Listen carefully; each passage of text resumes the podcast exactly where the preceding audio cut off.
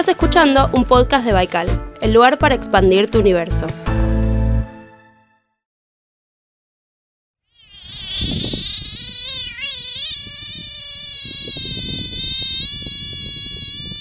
Hola, soy Andrés. Hola, soy Pedro.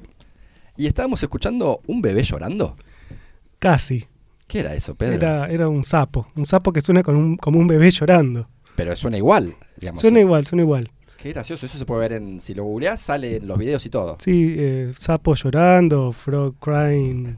eh, ¿Y por qué estábamos escuchando esto? ¿Qué tiene que ver con el tema de hoy? y me parece que vamos a hablar de. Vamos a hablar de bebés, vamos a hablar de hijos. Vamos a hablar de hijos en gran medida porque tengo que confesar algo que es que me siento un poquito discriminado en la sociedad actual.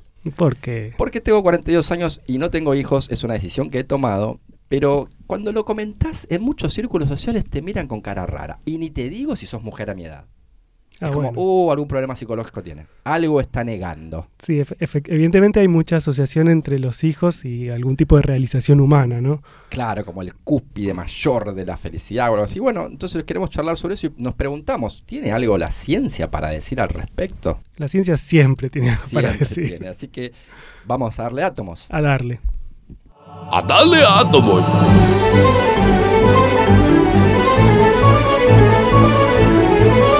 A darle átomos. Un podcast de Andrés Redick y Pedro Beck. Para empezar entonces vamos a googlear maternidad, felicidad en Google. ¿Qué te sale, Pedro? Eh, a mí me sale, tener hijos disminuye la felicidad. Opa. Ah, a mí mira, como primer lugar me sale maternidad, felicidad suprema. Mira, yo busqué en este caso ahora eh, felicidad hijos. ¿Qué dice? Y tener hijos, sinónimo de felicidad. Ah, hay un debate ya entonces, parece. Porque acá como tercer lugar me sale un artículo del New York Times, un diario tal vez de los más leídos del mundo. Dice, necesitamos un nuevo concepto de maternidad de agosto del año pasado, de 2018. Mira, yo tengo de, de todos los años, pero hay uno de 2014 del país, por ejemplo, que dice, los hijos nos hacen más felices. O sea que evidentemente acá hay un tema donde no está claro qué es lo que está pasando y podríamos ver si la ciencia tiene algo para decirnos. Es que muchos creo que reportan eh, algunos de estos artículos que han salido en los últimos años sobre estos estudios de si es ser, tener hijos te hace o no más feliz, ¿no? Sí, porque hay estudios. El problema es que eh, todos los estudios que, de los que vamos a hablar ahora, bueno, hay que, hay que ver cómo se hicieron, ¿no?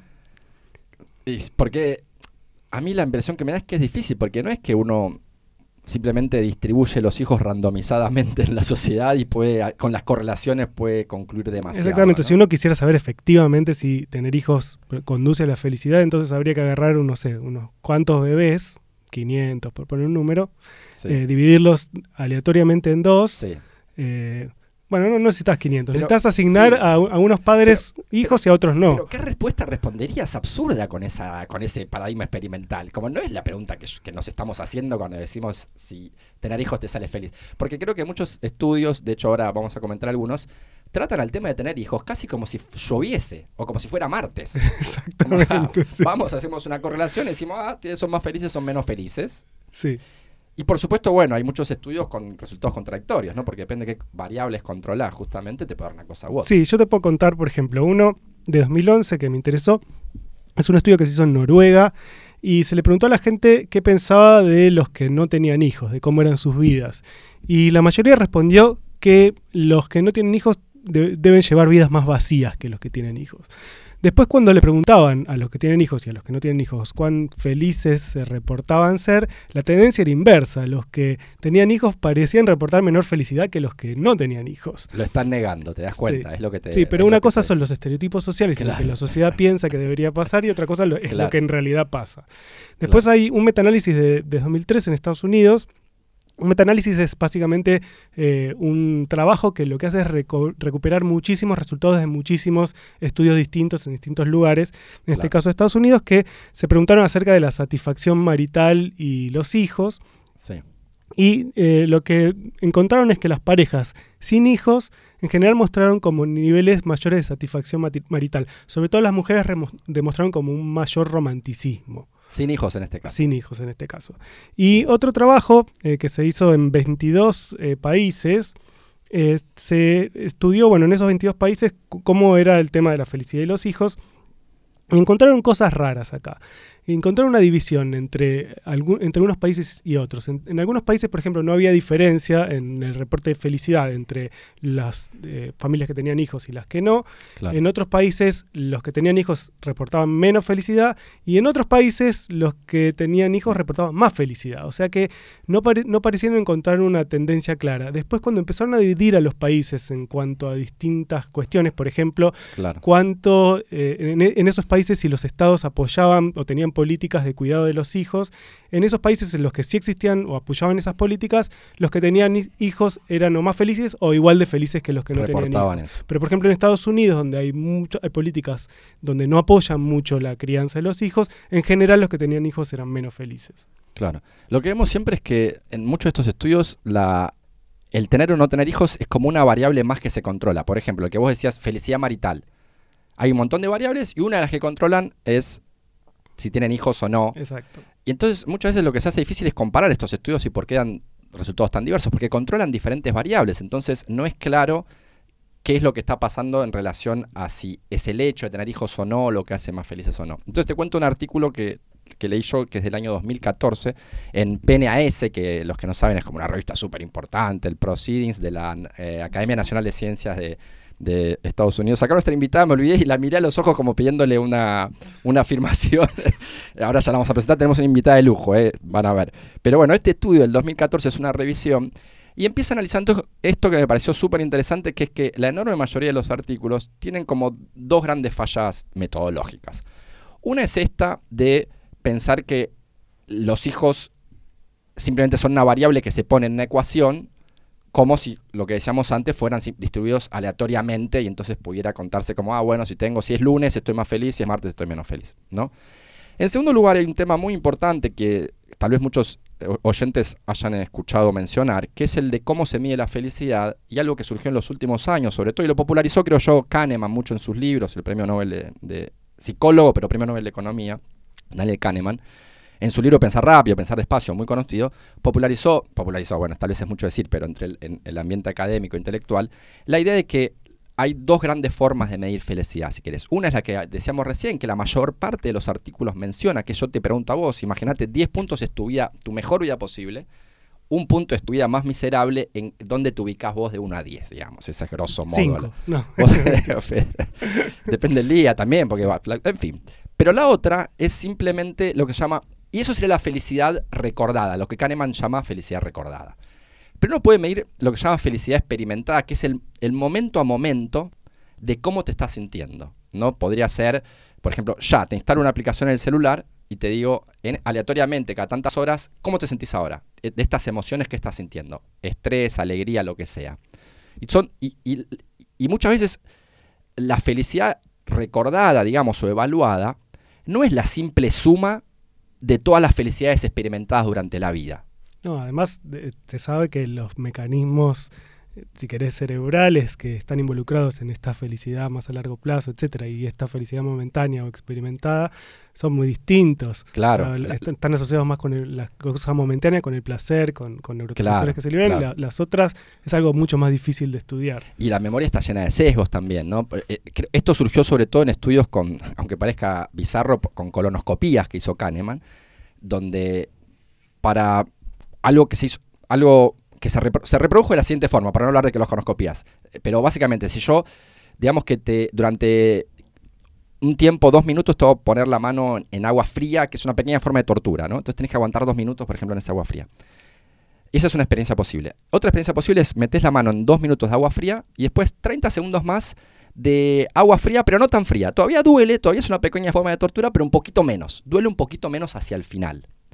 Si las personas no saben, digamos, no tienen un reloj, no saben qué es lo que está pasando y pasan por estas dos experiencias y controlas el orden y varias cosas, y le preguntas cuál de las dos querés repetir, la persona típicamente va a querer repetir algo que lógicamente no hubieran querido repetir si hubiesen sabido el diseño experimental, que es repetir aquella que tiene la forma de tortura mayor al principio y un poquito de tortura mayor, un poquito de tortura durante menos tiempo al final. ¿no? Como, porque estamos sesgados a recordar, por ejemplo, las últimas partes de nuestras experiencias, ¿no? Sí. Lo que plantea todo un dilema médico, porque entonces es ético en medicina, por ejemplo, si yo está haciendo un procedimiento doloroso, que yo al final, cuando ya termine el procedimiento en rigor, todavía te produzca un poquito de, dol- de dolor, pero menos que antes para que vos después quieras volver o, estés más dispuesto a volver. Bueno, todos dilemas, dilemas éticos que trataremos en otro podcast, pero digo, para, para, para explicar bien este tema de que, ojo, cuando hablamos de felicidad, porque hay diferentes formas de medirlos, tiene diferentes significaciones y la propia literatura científica ha estado muy confundida a, a este respecto y ha dado lugar a mucha confusión, ¿no? ¿Y qué pasa con los hijos entonces? Y entonces, con los hijos, ahí llegamos al punto. Lo que este, este es un artículo así, tiene, para que se den una idea, toma una muestra de 1.800.000 personas en Estados Unidos, las 50 Gallup famosas, Sí, enorme. enorme, gigantesca. Entonces, ven efectos muy interesantes y en el resto del mundo algunas centenas de miles de personas. Y a ver, lo voy a tratar de resumir muy rápidamente. Es, el efecto más robusto es que las personas con hijos parecen te- tener en la felicidad experimentada mayores fluctuaciones, más rápidas, en el sentido de experimentar más rápidamente pasar de mucho estrés a mucha alegría. ¿no? Mientras que los que no tienen hijos parecen tener eh, menos variación en ese sentido. Eso parece ser muy robusto en todas partes del mundo. Lo que es mucho más complicado de medir y depende mucho de qué variables controles, parece ser, es si vos evaluar tu vida hacia atrás, eh, al tener hijos o no tener hijos, eso te hace que reportes mayor o menor nivel de felicidad recordada. La conclusión un poco de todo el artículo me parece interesante como para empezar a charlar ahora también, es que hay un enorme olvido en la enorme mayoría de estos, de toda la literatura científica al respecto, que es, bueno, pero ¿quisieron tener hijos o no quisieron tener hijos? ¿Ese hijo es fruto de un deseo de la pareja? Y esa parece ser, según los autores del paper, la variable fundamental. Dicen ellos, no hay ninguna razón para creer que cuando vos tenés el poder de decisión y proyectás tu vida a futuro y decidís tener hijos, no vas a ser más feliz por eso, como así también, si decidís no tener hijos, vas a ser más feliz por no tenerlos. Sí, de hecho es algo que también se ve en estos estudios en muchos países, en los que em, en países donde tienen eh, baja tasa de fertilidad, baja tasa de natalidad, quiere decir que eh, las personas están decidiendo o no tener, tener hijos y reportan mayores niveles de esta felicidad más Claro. recordada, mientras que en los países con muy, muy alta tasa de fertilidad esta tendencia es eh, al revés. Sí, eso parece ser muy robusto también. En los países con alta tasa de fertilidad, la felicidad recordada disminuye cuantos más hijos tengan las personas. Exactamente. Y bueno, y me parece que para seguir hablando de este tema, eh, tenemos como dos partes. En una nos vamos a preguntar, bueno, ¿qué pasa antes con todo esto? Con cómo uno decide eh, si va a tener hijos o no y cómo eso va a impactar en la felicidad y, qué, nos puede decir la biología de todo esto. Y después un poco qué es lo que pasa después, cuando ahí ya están las criaturas con nosotros, eh, qué, cuán felices nos hacen o no. Perfecto. Y para hablar entonces de la primera cuestión que mencionabas, tenemos una invitada de súper lujo. Ella es investigadora principal del CONICET, una genia, fue asesora muchos años de la Organización Mundial de la Salud en temas de fertilización y además dirige un laboratorio de fertilización. Es la gran Patricia Kwasniku. ¿Cómo estás, Patricia? ¿Qué tal? ¿Cómo estás, Andrés? Muy bien, gracias. Gracias por venir, un lujo tenerte. No, muchas gracias por invitarme. Bueno, escuchaste nuestra introducción. Em, Yo quiero, igual quiero Sí. contar algo antes, porque Dale. nosotros tenemos una relación con Patricia muy especial. Es muy especial. Me estoy cono- enterando. Nos conocemos, nos conocemos, pero no, en realidad ella creo que me conoce co- o conoce un aspecto de mi vida que no mucha gente conoce. Y esto es porque eh, hace muchos años, estamos hablando de muchos años, 15 años o más, 20, eh, yo tengo un hermano mellizo, de esto hablamos en el podcast anterior, eh, que también es biólogo y que trabajó en el laboratorio de Patricia, estuvo haciendo asistente. Y entonces una de las cosas que pasaba es que en general en el laboratorio de fertilidad necesitan donantes. claro. Eh, así que bueno, Ahora me O sea que vos donaste. O sea, Patricia, te estás enterando que a Pedro no lo conocías, pero conocías sus espermas. Pero trabajé con tus espermatozoides. ¡Qué perfecto. maravilla! Yo orgullo, orgu- siempre orgulloso de, de- De contribuir de a la de ciencia. contribuir a la ciencia. Sí, sí. Bueno, 20 años después te agradezco mucho. bueno, Patricia, entonces, vamos, que- queremos preguntarte un poco, vos sabés muchísimo, y- porque te entrevisté para el Día de la Ciencia, me acuerdo, una entrevista preciosa, eh, sobre, eh, vos trabajas mucho con, eh, con eh, métodos anticonceptivos masculinos y sabes mucho de la biología, hasta molecular de todo eso, ¿no? Pero tal vez, para retomar un poco desde donde dejamos Pedro y yo recién, podemos hablar un poco de por qué es importante desarrollar esos anticonceptivos y qué tiene que ver con este concepto de planificación familiar, si querés. Eh, la verdad que el espermatozoide es una célula muy particular, maravillosa, ah, realmente, porque, bueno, primero no sé si ustedes se han dado cuenta alguna vez que es el única, la única célula que va de un organismo del hombre a la mujer, es decir, del macho a la hembra, viaja por los dos organismos. Eh, y para eso lo que tiene que hacer el espermatozoide es básicamente como si fuera una especie de cartero que tiene que depositar en el óvulo un mensaje que es su DNA, su núcleo, y para ello tiene que viajar lo más livianamente posible, con lo cual un espermatozoide es una célula que ha perdido todo el citoplasma que puede, todo lo que tiene, y se ha quedado solo con el núcleo en su cabeza y una cola para que lo propulsione y lo lleve a destino. Entonces, esa célula se eh, produce en el testículo, que todo el mundo conoce, y ha oído hablar muy bien del testículo, ahí se produce su cabeza, su cola, sale perfecto, pero ese espermatozoide tiene la particularidad de que si uno le pone un ovocito al lado, un óvulo, no lo reconoce, no lo puede fertilizar porque no se da cuenta que tiene un óvulo al lado para que adquiera esa capacidad de reconocerlo O sea, y ahí ya tenemos, fertilizarlo. perdón, ¿eh? pero ahí ya Sí. tenemos un pequeño mito, es la película de que apenas el espermatozoide es depositado en la vagina, sale corriendo a buscar el óvulo, así se pelean entre ellos para ver quién... Todavía no, todavía No, están como el dormidos. macho todavía Todavía que- falta, todavía falta. Hasta ese momento falta mucho. Bien. Primero, o sea, primero tiene, se produce, pero ¿qué pasa? Cuando se produce, le pones un ovocito, no, no, puede reconocerlo.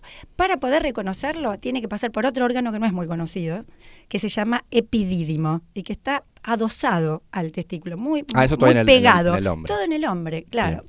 Y en el epidimo lo que hace es entra por lo que es la, la cabeza del epidimo, pasa por el cuerpo y sale por lo que llaman la cola del epidimo. Y en esta especie de caja negra entra sin capacidad de reconocer el ovocito, pero cuando sale tiene la capacidad de reconocerlo. O sea, se le enseñan cosas al, al Exactamente, es como si en realidad lo que le pasa es que adquiere motilidad, porque lo- el espermatozoide testicular se mueve in situ, vibra, nada más, no puede, no puede realmente dirigirse hacia nadie, y sale con una capacidad de moverse y dirigirse hacia el ovocito, y además se le pegan un montón de componentes en la superficie que son los que van a reconocer a otras moléculas en el ovocito. Entonces, esa, esa pasada por el epidimo es crucial y nadie conoce al epidídimo, pero es un órgano esencial, porque sin epidimo el espermatozoide no cumple su función última, que es fertilizar al ovocito. Después de pasar por este proceso que se llama maduración epidimaria, sale eh, por uretra, donde se le suman un montón de secreciones de las que se llaman glándulas secretorias accesorias, como próstata, vesícula seminal, y se forma el semen. Sale el semen y es el eyaculado, que muchas veces nosotros ya conocemos con, el nombre de eyaculado, que va a ser el que va a entrar por vagina eh, en la hembra. Y allí, dependiendo la especie, algunos depositan en vagina, algunos depositan un poquito más arriba, casi en útero, pero sea en un lugar o en el otro, va a empezar a migrar, a transportarse eh, hacia el ovocito que está en, el, digamos, en la trompa de falopio en la mujer y oviducto en los animales, esperándolo. Y en todo ese transcurso eh, o trayecto en la hembra, sufre otro proceso. Que se llama capacitación. Buenísimo. Y esta Eso es bárbaro, capacitación, ¿no? Eso- claro, hay, una, esa- hay una stand-upera que hace ese chiste porque es casi regalado el chiste. El- y el esperma tiene que ser capacitado en el cuerpo de la mujer para poder eh, cumplir su función, mm, básicamente. Exactamente, nosotros lo capacitamos. Bien. Este, y esa capacitación consiste básicamente en darle la capacidad, digamos, de eh, que es recono- primero desarrolla una motilidad súper, súper activa, que se llama hiperactividad, que le da la fuerza para penetrar todas las envolturas que va a tener que penetrar, mecánicamente por fuerza. Y por el otro lado, en la cabeza tiene uno, sufre una reacción que se llama reacción acrosomal, que es básicamente hay como una bolsita llena de enzimas, que las enzimas son compuestos que permiten de alguna manera degradar matrices, y estas eh, enzimas van a salir de la cabeza del espermatozoide y van a hacer justamente degradar eh, todo aquello que se le interpone para poder llegar hasta el ovocito, ya sea en el transcurso del, del trayecto eh, por el tracto o en las mismas estructuras que rodean al ovocito, que se llaman cúmulos y zona pelúcida. Entonces, con todo esto que le está pasando al espermatozoide, o sea, su producción, maduración en el epidimo, capacitación en el tracto femenino, recién ahí, cuando ve al ovocito, va a tener que penetrar un montón de envolturas con estos elementos que acaba de adquirir con todo esto, en todos estos procesos. Muy bien. Entonces, como ustedes ven, es tanto lo que tiene que hacer que son muchos los lugares donde podríamos intervenir para bloquear su función. Claro. Es decir, podríamos bloquear su producción en testículo, podríamos bloquear su maduración en el epidimo, o podríamos bloquear Su su capacitación. capacitación en la hembra o su directamente el proceso de interacción entre las dos gametas, la fertilización en sí misma. Bien. todos estos son puntos de intervención para producir un anticonceptivo Masculino. masculino. Te hago una pregunta Por eh, en este punto que me parece importante. Sí. ¿Por qué eh, te parece que se está tardando tanto en desarrollar un, un anticonceptivo masculino y Sí. se tarda mucho menos con el Este, femenino? Es, es muy buena tu pregunta. Este, bueno, primero y fundamental, se trabajó mucho más siempre en la mujer, porque siempre se consideró que si había infertilidad era debida a la mujer. O sea, eh, es re- bastante reciente, digamos, en la historia, considerar que el hombre puede tener un problema. Siempre se consideró que era debido a la mujer. Entonces se la estudió muchísimo. Este, y por supuesto, eh, se puso todo el énfasis en tratar de desarrollar, además por la cantidad de lugares donde puedes intervenir en la mujer. Eh, la- hoy en día se sabe que el 50% de las infertilidades son debidas al hombre. O sea, por más que pasa tantas cosas en la mujer, en realidad es 50 y 50. Este, pero la andrología, que es el estudio del hombre, es bastante nueva, porque no se estudiaba el hombre. Bueno, acá podemos abrir Sí, sí. a muchas cosas, a esta eh, sociedad Sí. machista, que por supuesto, eh, Claro. primero vino la ginecología, que es muy antigua y se estudió mucho a la mujer, y muy recientemente aparece la andrología y el estudio de lo- del varón. Este, ahora bien, de todas maneras, cuando se quiso hacer un anticonceptivo masculino, eh, que empezó en los años 70, y ya hace más de 40 años que se está tratando, casi 50, eh, lo que se vio es que en el hombre eh, no es tan sencillo como en la mujer, que en la mujer, digamos, de alguna manera uno inhibe la ovulación, y que es básicamente la pastilla anticonceptiva, la píldora anticonceptiva tan conocida, inhibe la ovulación. No está la gameta femenina, no va a haber fertilización. Cuando se quiso hacer lo mismo, inhibir la producción del espermatozoide, ahí nos encontramos con un problema. Y es que en el hombre eh, se necesita para la producción del espermatozoide la testosterona, que también se necesita para la libido del hombre. Entonces, está acoplada la libido con la producción del espermatozoide. Entonces, inhibir uno inhibiría la otra. Y entonces, el, el problema es ese realmente para hacer una pastilla, digamos, o un método hormonal símil al que eh, se está usando para la mujer. Entonces, ahí yo les comentaría que digamos, se sigue trabajando y mucho desde los años eh, 70 en el método hormonal, pero aún no se ha podido, digamos, de- desarrollar un método que esté a la venta por justamente por todas estas situaciones de desacople o no entre eh, libido y este y la fertilidad eh, misma. Interesante. ¿sí? Yo te escucho muy interesado porque tal vez muchos hombres se sientan identificados con lo que voy a decir, pero es que uno a veces eh, cuando tiene está soltero y tiene, tiene sexo, eh, a veces tiene un poco, por más cosa preservativo, le da un poquito de miedo, porque el preservativo se puede romper y entonces como que si, bueno, si yo pudiera tomar una pastilla y, y asegurarme, No solo, no solo se puede romper, sino que hay, hay a- es- parece increíble, pero hay, hay muchos hombres que no saben ponerse bien el preservativo. Entonces, un, eh, digamos, el preservativo que debería prevenir en un 99% Claro, claro. las- la- la- eh, los embarazos y las enfermedades de transmisión sexual, Sí. en realidad tiene un 80% de efectividad porque hay gente que se lo pone mal. Claro, sí, sí, y, aunque lo practiques un montón, el- el- la- al calor del momento a veces eh, no se lo ponen bien. Entonces, eh, yo te escucho con absoluta atención porque creo que muchos van a sentir identificados con yo, que es que la verdad que estaría buenísimo. Estaría buenísimo un anticonceptivo masculino. Debe haber un método anticonceptivo. Pero si queremos que participe el hombre, le tenemos que dar opciones. Y hoy lo que yo te decía, ¿cuáles opciones tiene el hombre? El preservativo, que realmente, o condom, que realmente es muy bueno, en el- si ustedes se ponen a pensar, que es fácil, es barato, Claro. eh, previene de enfermedades infecciosas, etcétera. En ese sentido es muy bueno, pero tiene un 15% de error, lo cual es muy alto. Eh, ¿Y qué otro tenemos? La vasectomía no. Muchas veces la gente dice vasectomía, pero ya vimos Claro. que no es un método anticonceptivo por su poca reversibilidad, digamos. Este, entonces, ¿qué métodos hoy por hoy hay? Eh, en este momento se está trabajando en lo que se llama oclusión del vaso deferente. El vaso deferente eh, sale del epidídimo, justamente, y es por donde los espermatozoides que están en el epidídimo salen para irse por la uretra. Ese vaso deferente, que es el que se corta en la vasectomía, en vez de ser cortado, puede ser ocluido. Y se ocluye con, eh, digamos, se, ¿Ocluido es bloqueado? ocluido ¿Qué es bloqueado, Ah, sí, bloqueado como con, con un tapón eh, de una sustancia que en general es un polímero eh, y que se inyecta, este, hoy por hoy se está haciendo en animales y se ha hecho en mono.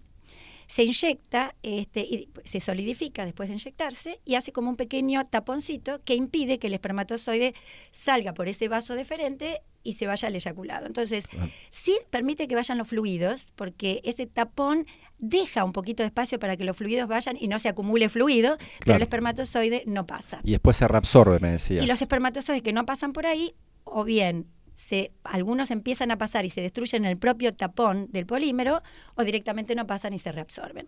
Esto se revierte, eh, puede durar 10 años activo si no se toca, y si se quiere revertir, se puede revertir con una solución que despolimeriza al polímero o un láser que también se está viendo en este momento que puede llegar a disolverlo. Sea como sea, es algo en lo que se está trabajando, está también Eso en ciencia que- básica todavía. ¿Y ¿Eso vos pensás que es lo más prometedor hoy en día? es prometedor, Es prometedor. se está trabajando bastante. Hoy por hoy todo el mundo cree que en aproximadamente unos 10 años 10. va a haber un anti- anticonceptivo masculino, ya sea hormonal o de barrera como el que te, estamos te estoy hablando, o, o una vacuna o eventualmente otros métodos que son muy interesantes porque son unisex.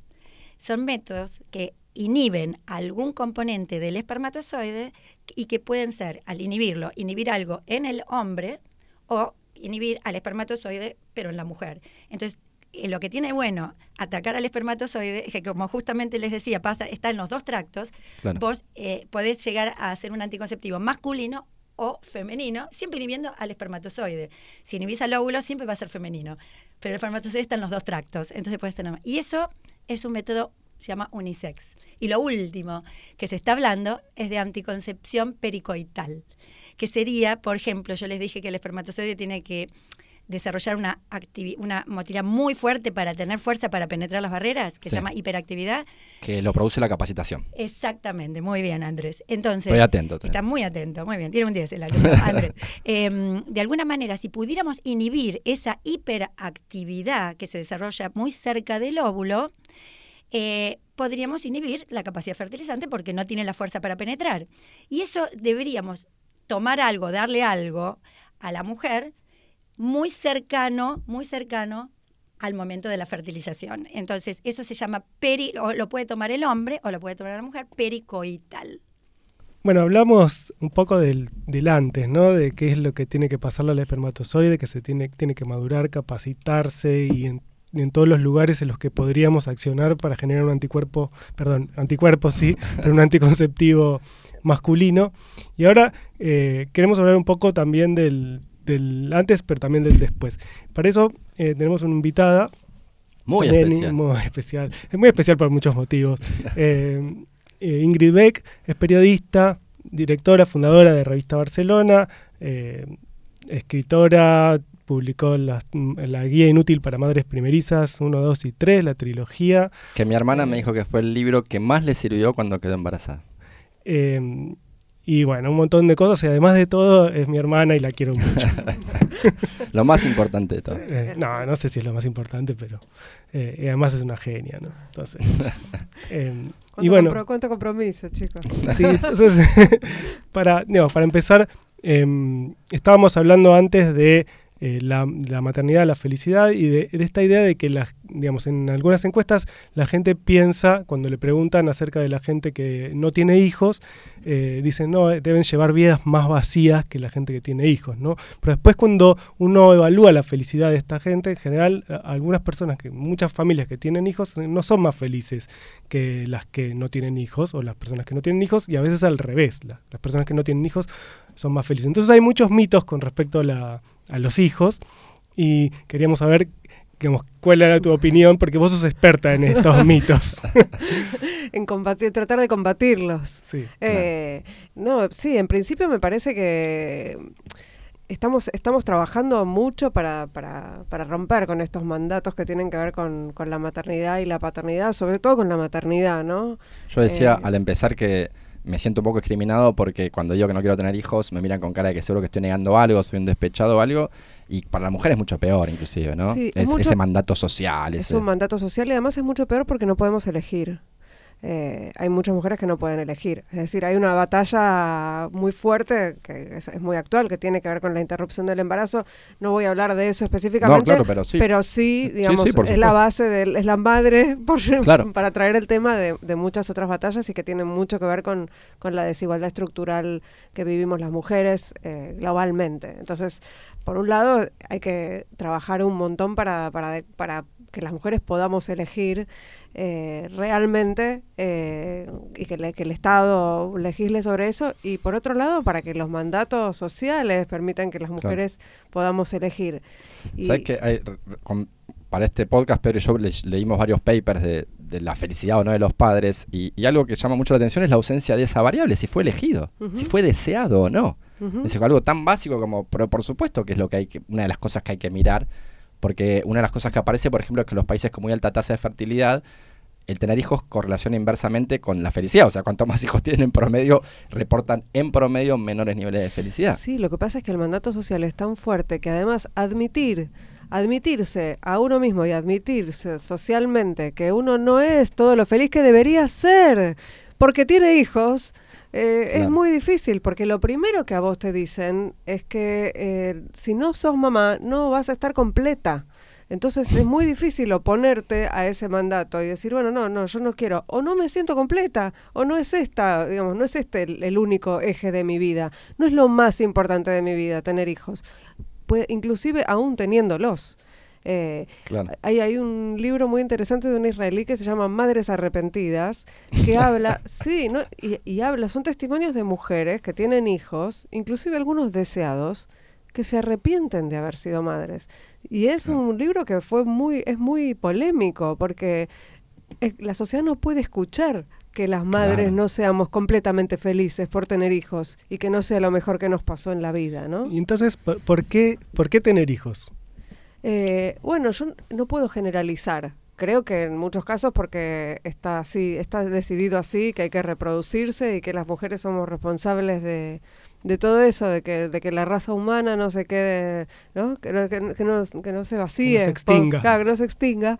Eh, y ah, yo igual desconfío mucho, digo, a mí me parece que hay un deseo de maternidad, pero puedo hablar de mí, que es que yo nunca tuve un deseo profundo de tener hijos, sino simplemente era una experiencia que no quería perderme de la vida.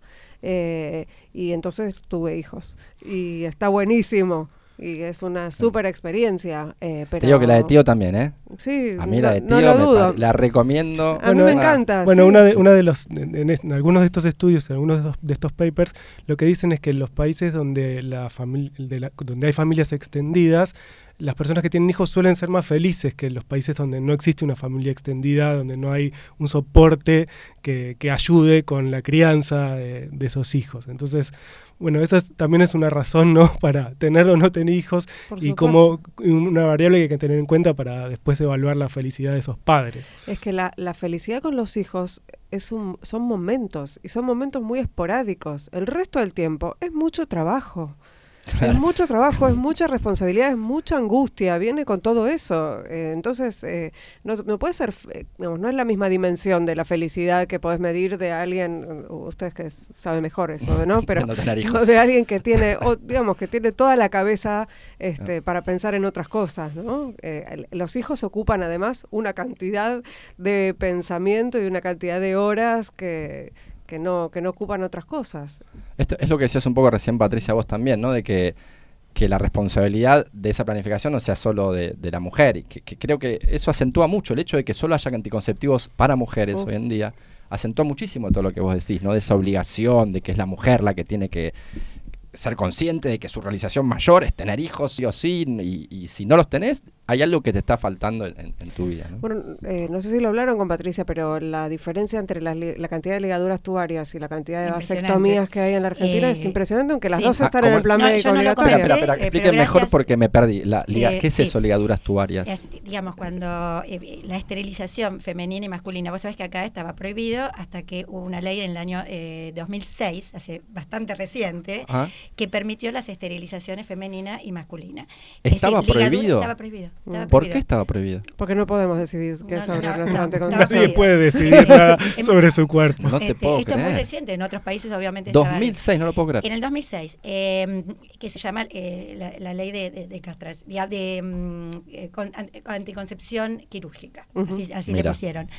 Y este tenés, por ejemplo, en el año 2016, 13.000 casos de ligadura tubaria, o sea, es la, La ligadura de trompas. de trompas, Ah, bien.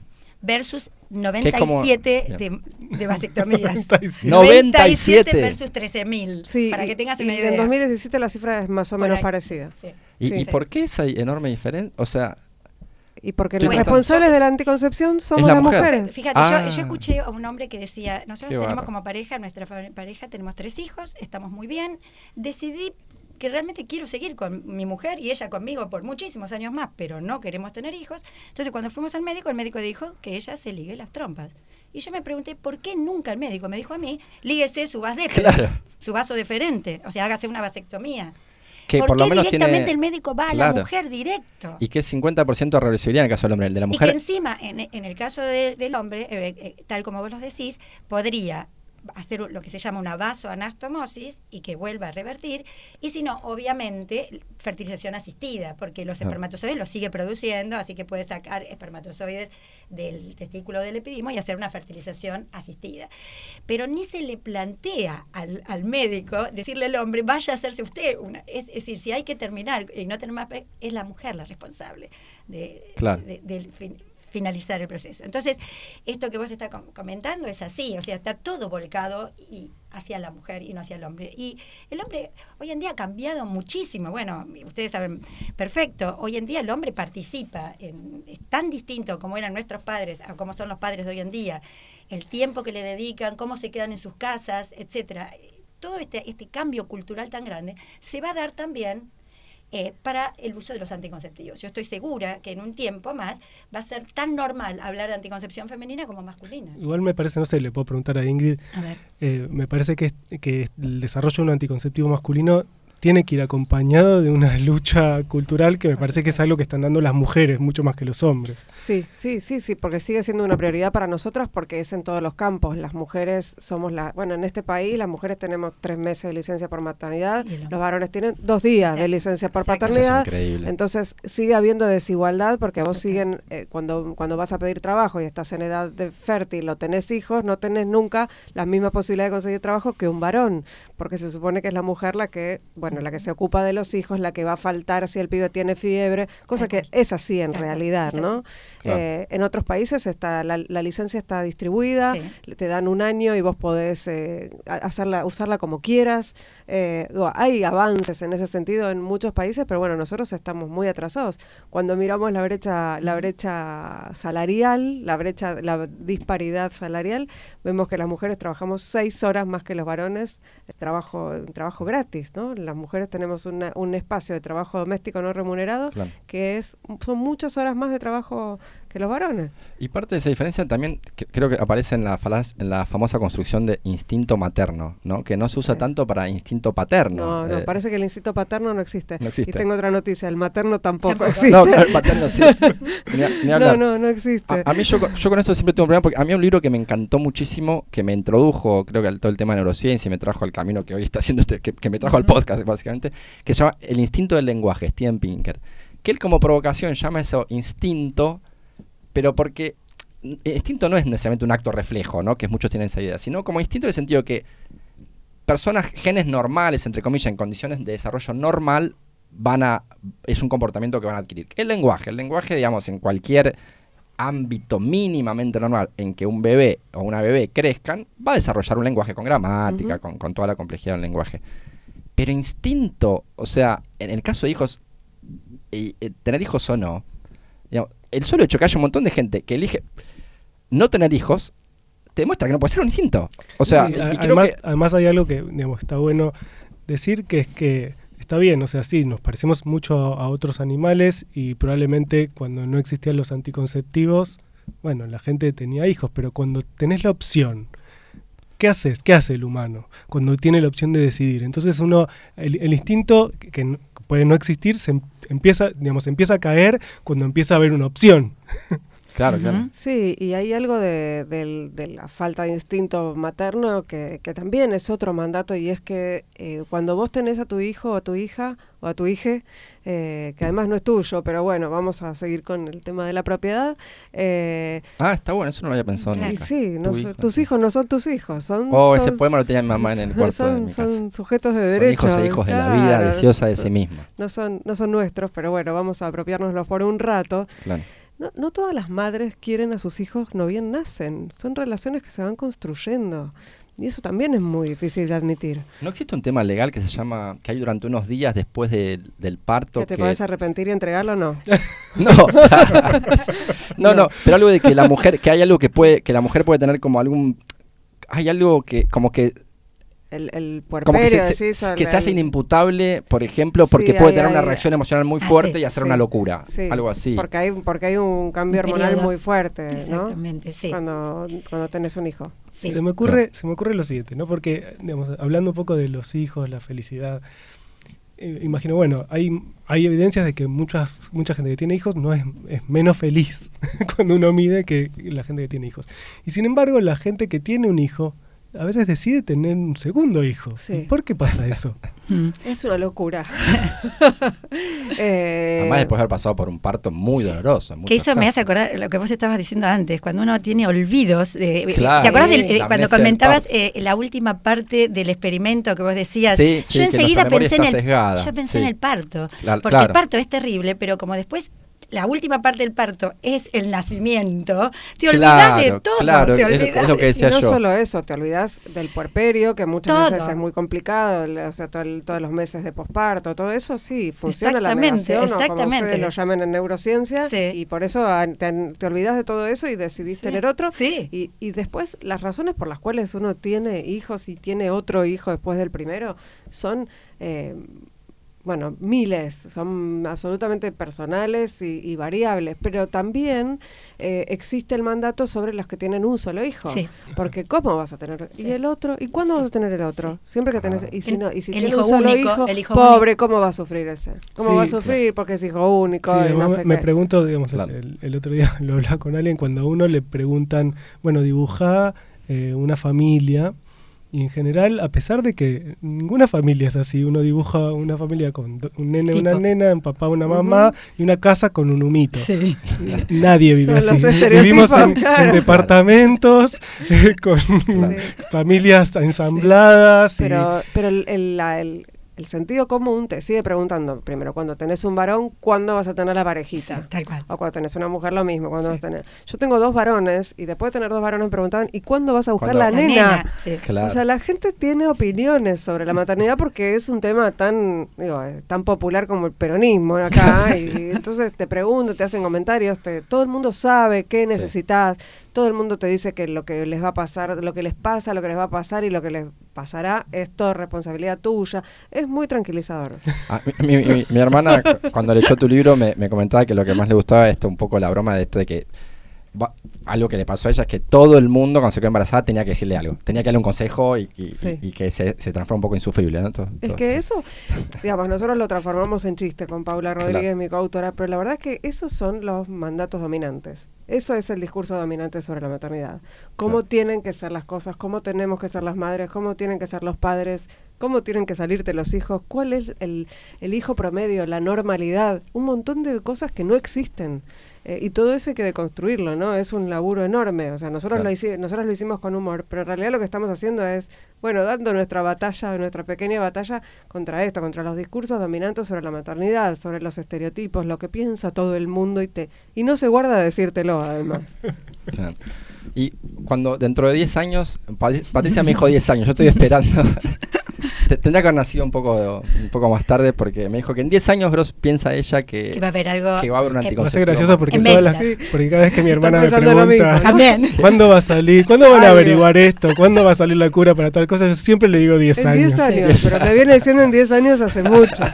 Y nos conocemos Sí, hace mucho, sí, así sí, que sí, sí, sí. Es que es más largo de lo que uno cree. Si ustedes supieran todo lo que las etapas que hay que pasar para que haya un producto en venta, Claro. es impresionante. O sea, de- además todos los estudios básicos. Después, cuando ya estás muy cerca y ya sabes que ese es el- sería el método, recién empiezan las pruebas de eficacia que se tienen que hacer primero en animales, después en monos, digamos, primero en roedores, después en, en- en monos, después las tres o cuatro fases del humano. Es, es Y además todo eso tengo entendido que cuesta centenas de millones de dólares. Millones, millones. Para poder llegar al mercado con Millones. Bueno, y de hecho, este, por ejemplo, este método que vos me comentabas, eh, yo te comentaba antes y vos me preguntabas de, eh, de, de oclusión de vaso, Sí. que vos me decís cuándo va a estar. Tiene un problema porque va a ser un método que es muy barato. Es muy barato, porque el polímero es muy barato y la Claro. intervención no, no- nada, es ¿Y un cuál es el problema segundo. el problema es que las compañías tienen que invertir esas millonadas de dinero Ah, para por un hacerlo, producto pero muy por un barato. barato muy Claro, que barato. además, además, no sé si te acordás que te dije, dura 10 años. Con lo cual, Es un montón. Oh, es buenísimo para el Claro, mundo y malísimo pero malísimo para, la, la- empresa. para el capitalismo. es la empresa, enorme. claro, Patricia, ¿cómo hacemos con exactamente. La, empresa prefiere el método, la pastilla que tiene que tomar Sí, sí. diariamente y no uno que le dure 10 años. Así No, que por- lo veo difícil desde Sí. ese punto. Tiene Pues- que ser producción pública. Esa Algo así. Exactamente. Porque yo soy muy escéptico con, con el tema de cuando la gente critica a la farmacéutica, qué sé yo. Y, pero el otro día escuché a Fernando Pola, un médico que respetadísimo, un tipo al que quiero mucho, y que no es- él me dijo, no, lo que no es un mito seguro es que hay muchísima, muchísima más plata invertida en, en desarrollos para enfermedades de los ricos, de lo que hay para cuestiones que, que dan mucha menos plata. Y por lo que me está diciendo ahora me agarró como una desesperanza. Eh, Porque cómo hacemos, porque a su vez es verdad Ingrid lo que decís que bueno, tendría que ser público, pero la, la verdad que la enorme plata en investigación hoy en día en, en- bueno, vos sabés que la, la- la enorme mayoría, salvo Bill Gates que pone un montón de plata. Sí, yo no pierdo las esperanzas. ¿Qué sé yo? Acá en la Argentina se está haciendo producción pública de misoprostol hace Sí. Ah, ¿sí? relativamente Sí, poco tiempo en sí. la provincia Ah, de sí, Santa sí. Fe. Digo, hay algunos. La, la pastilla femenina, hubo Sí. una persona que dio el dinero, que vio la situación y Esa, dijo la pastilla yo- femenina, es la que se llama después. Catherine McCormick y puso todo el dinero de Ah. una persona que tenía fortuna y puso el dinero para que se desarrolle la, la píldora anticonceptiva.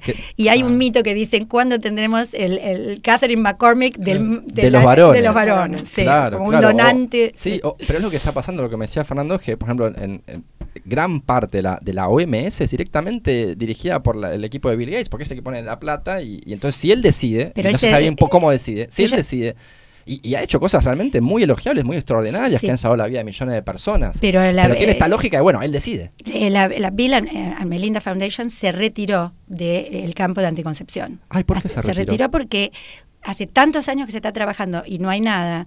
Y además, este, también se retiraron las empresas, Shering, Merck, todas las grandes empresas se retiraron porque pasaron tantos años y no se desarrolló el anticonceptivo.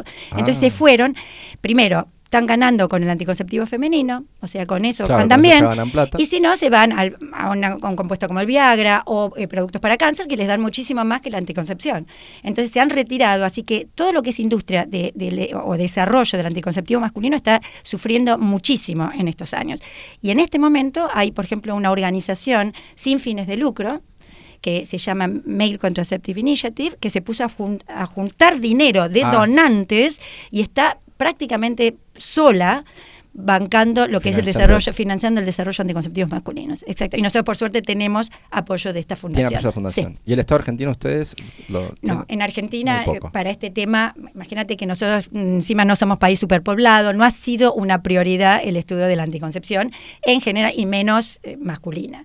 Así que nosotros, por ejemplo, como laboratorio, eh, por supuesto que tenemos el apoyo de, de las entidades argentinas, digamos, nacionales, CONICET y agencia para Claro. nuestros estudios básicos, ¿no? Sí. De interacción espermatozoide-óvulo, pero para ya anticoncepción, básicamente hemos estado apoyados por in- eh, subsidios internacionales. La Organización Mundial de la Salud nos Claro. apoyó durante más de 20 años. Bueno, tenemos que ir cerrando ya, pero estuvo buenísimo. eh, Sí, yo lo que quería hacer es una reflexión final eh, que me parece eh, interesante pensar cómo la ciencia y cómo los desarrollos científicos pueden acompañar luchas que tienen que ver con la igualdad y que en el caso del anticonceptivo masculino eh, parece como un desarrollo científico y algo que se está estudiando en los laboratorios y que pero es, es importantísimo el, el impacto que puede tener a nivel social y a nivel de la igualdad entre hombres y mujeres porque te cambia el peso de las decisiones en planificación familiar y un montón de otras cosas. Me parece que eh, a veces uno pierde de vista cuando está en el laboratorio eh, que está hablando de algo muy, muy grande en realidad cuando está investigando en estos temas. Y me parece extremadamente valorable y me parece que está buenísimo que esas luchas desde las ciencias, desde el laboratorio, donde uno está ahí metido y no se entera mucho del mundo, con las luchas sociales, me parece que tienen que ir de la mano. Está buenísimo. ¿Alguna reflexión final, Patricia, Ingrid? Bueno, desde la sociedad civil pensamos mucho en, en la necesidad de que, de que la ciencia acompañe Claro. las demandas. Eh, porque sí, es un- se viene un mundo distinto, la verdad, me parece. Globalmente se está viendo un mundo donde, donde las mujeres están cada vez más, eh, más poderosas y, y la ciencia eh, en algunas cosas acompaña y en otras no. De hecho, tenemos pocas mujeres en la ciencia. Tenemos pocas mujeres en la ciencia y no Tal tenemos vez- y tal- financiamiento para anticonceptivo masculino como deberíamos. Y yo quizás este, también comentar que, eh, hablando de la anticoncepción masculina, eh, muchas veces se la ve como que es el hombre que si lo usa está como a- ayudando o haciendo, Haciéndole un favor, haciéndole un favor a la mujer. Y en realidad colabora. es un derecho que tiene cada individuo. La mujer tiene el suyo y el hombre también tiene su derecho y no por solo una responsabilidad. Y finalmente que si tenemos, yo siempre digo que si tenemos muy buenos métodos anticonceptivos y hay educación y hay opciones y son accesibles económicamente, vamos a evitar todos los abortos y muertes maternas e infantiles que produce un embarazo no deseado. Bueno, y yo concluyo con lo del paper de que en realidad creo que lo más importante es que los hijos sean deseados y, y creo que sobre todo eso hablamos en este podcast. Bueno, nos vemos en el próximo, no, nos oímos en el próximo a darle átomos. A darle átomos. A darle átomos. ¡Ay, pero qué buen podcast! ¿Qué es un podcast?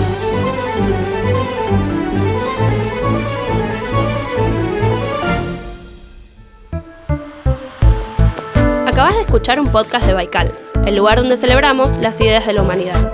Para conocer más, entra a institutobaikal.com.